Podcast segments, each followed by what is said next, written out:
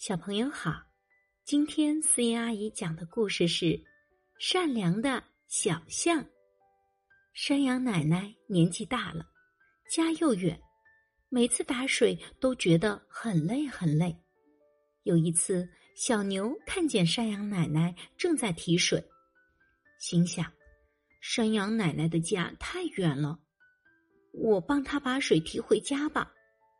可是小牛又一想。我帮他把水提回家，天一定都黑了，还是算了吧。小狗看见山羊奶奶提水，想要上前帮忙，他低头看了看自己的新衣服，还是放弃了。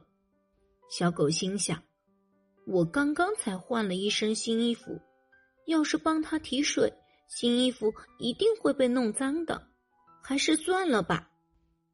小象看见山羊奶奶正在提水，急忙赶过来帮忙。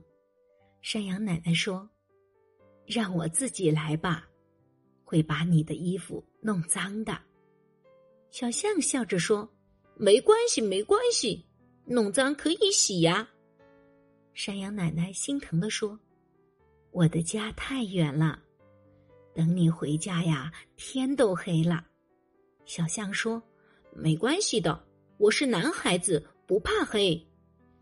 一旁的小牛和小狗听见了，都羞愧的低下了头。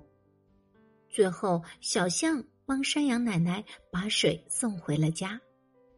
小朋友，我们也要像小象一样善良，力所能及的去帮助那些需要帮助的人。我是思妍阿姨，我们下一个故事见。